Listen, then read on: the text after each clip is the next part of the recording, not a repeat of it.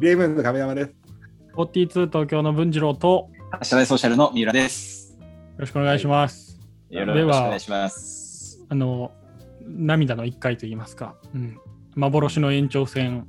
まあ、最後ですね DMM に来いよというか DMM に惹かれてる三浦くんですけど、そうそうなんですよ亀山さん覚えてるかわからないけど三浦くんは結構 DMM が人生の転機だったとか言ってたりするんですけど覚えてますそうなんですよね。どこ、どこが敵だったの？あ、あの、そうですね。僕もともと工場で働いてた話をあの前回あのさせてもらったと思うんですけど、まあ、それこそ工場で働いてる時に、まあ、友人のこう Facebook を見てた時に、それこそ DMM アカデミーのあの募集の URL が流れてきたんですよね。うんうんで、はいまさにこう、それを、そうそう、それを見て、ちょっとチャレンジしてみようかなと思いまして、なんかあのね亀山3さんの年前ぐらいに、3年前ぐらいに始まったそのうん DMM 亀山さんが始めた私塾的なやつですよね。う DMM アん、カデミー。そうそう、喋ってるうちに思い出してきて、俺も途中で、あれあうんそう、いたいたと思って。それありがにとうございます。それに応募したんでそうす。そうそう。応募したんですけど、うんなんか多分あれ倍率とめちゃめちゃ高かったと思うんですけど、まあ、なんか自分なんてまあ工場で働いてるだけだし、なんかツイッターとか見たらなんかエンジニアで起業してますみたいな人が DMM アカデミー申し込んだみたいなこと言ってたんで、なんか普通に多分言ったら絶対来らへんよなって思ったんですよ。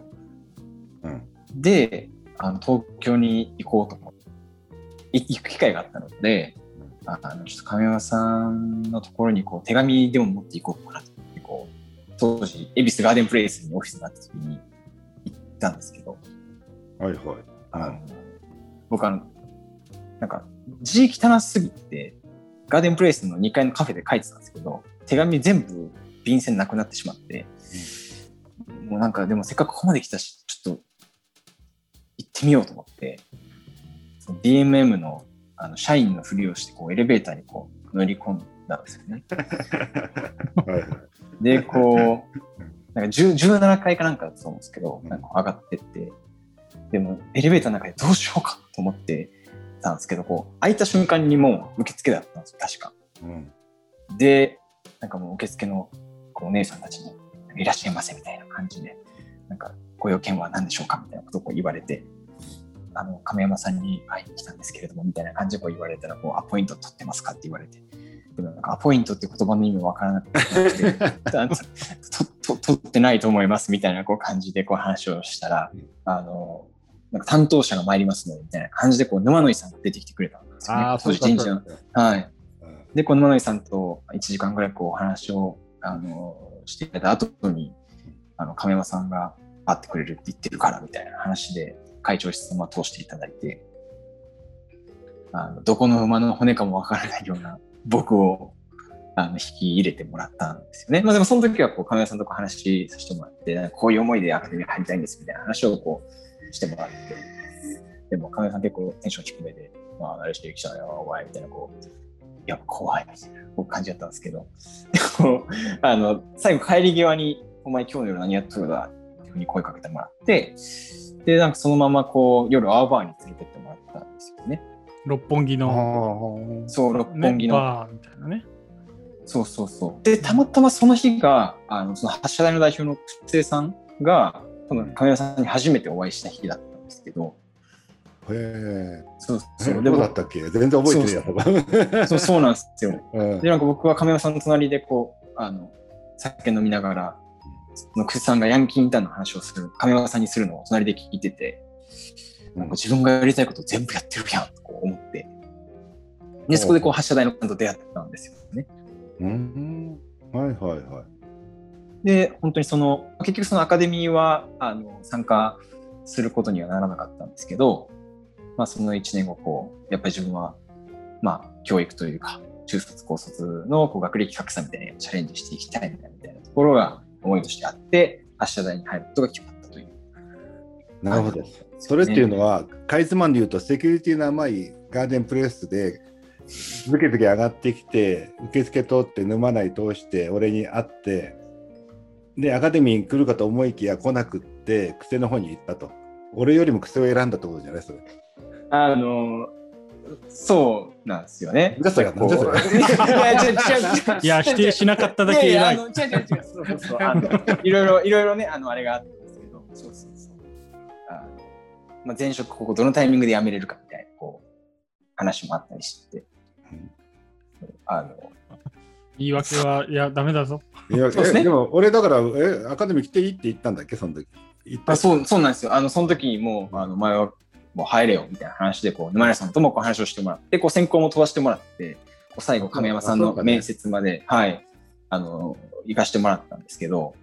勢い勢いで来たとこだけ評価してとりあえず来ていいよって言ったのに来なかったってやつだな。もう本当に何も言えないんですけど、まあ、本当にこう、あの、ありがたさとこう申し訳なさがこああう、やばかったんですけど、そうなんですよ。あまあでもこう、うそうなんですよね。なので2017年の1月に亀山さんにお会いをして、2018年の1月にあの発射台に入って、確かその年の4月とかに発射台が DM グループにこう入るっていうのをこう聞かされて、おおってこう、個人的には、すごくこう、感慨深さと申し訳なさみたいな、こう、そううまくまとめようとしてるけど、言ってることは変わらない。言ってることは変わんないじゃん。結局お前、俺が、俺が来いって言ったのに来なくって、1年経ったら発射台行って、ほんで発射台がうちのグループ入ったから、自動的に俺とまた会うことになったという。うん 気まずい、気まずい、気まずい、そうそ気まずい。うそうそう。だから僕、あの、本当に DMM にこう発射台がジョインしたばっ、ジョインというか、まあ、入ったばっかの時に、あの、六本木グランタワーの24階のトイレで、たまたまこう、隣亀山さんがこういて、もなんかこう、まあ、本当にその時はでも、あのこんにちはとこう挨拶したぐらいなんですけど、ううん心臓もう、もう、飛び出るかと思うぐらい、なんじゃそりゃ。ビビビビビビってました、ね。うん確か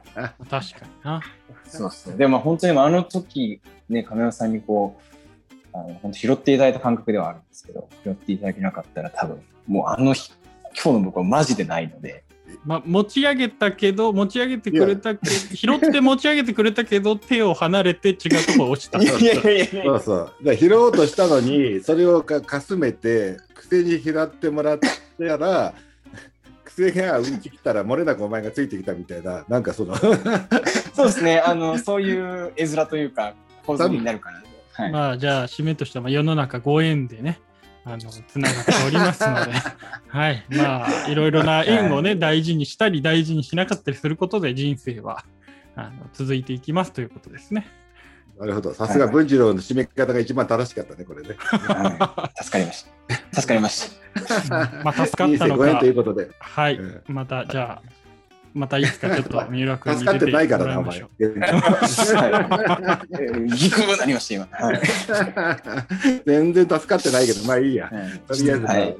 ず、今頑張ってんだらいいや、それで。はいうん、もうみんな本当に皆さんみんなありがとうございます頑張っていきましょう。はい。ご縁はい、で生きていじゃあまきましょう。あ、じゃあまあ、また次会う時までまた大きくなってってね。はいはい、頑張ります。ありがとうございます。はい。ありがとうございました。ありがとうございました。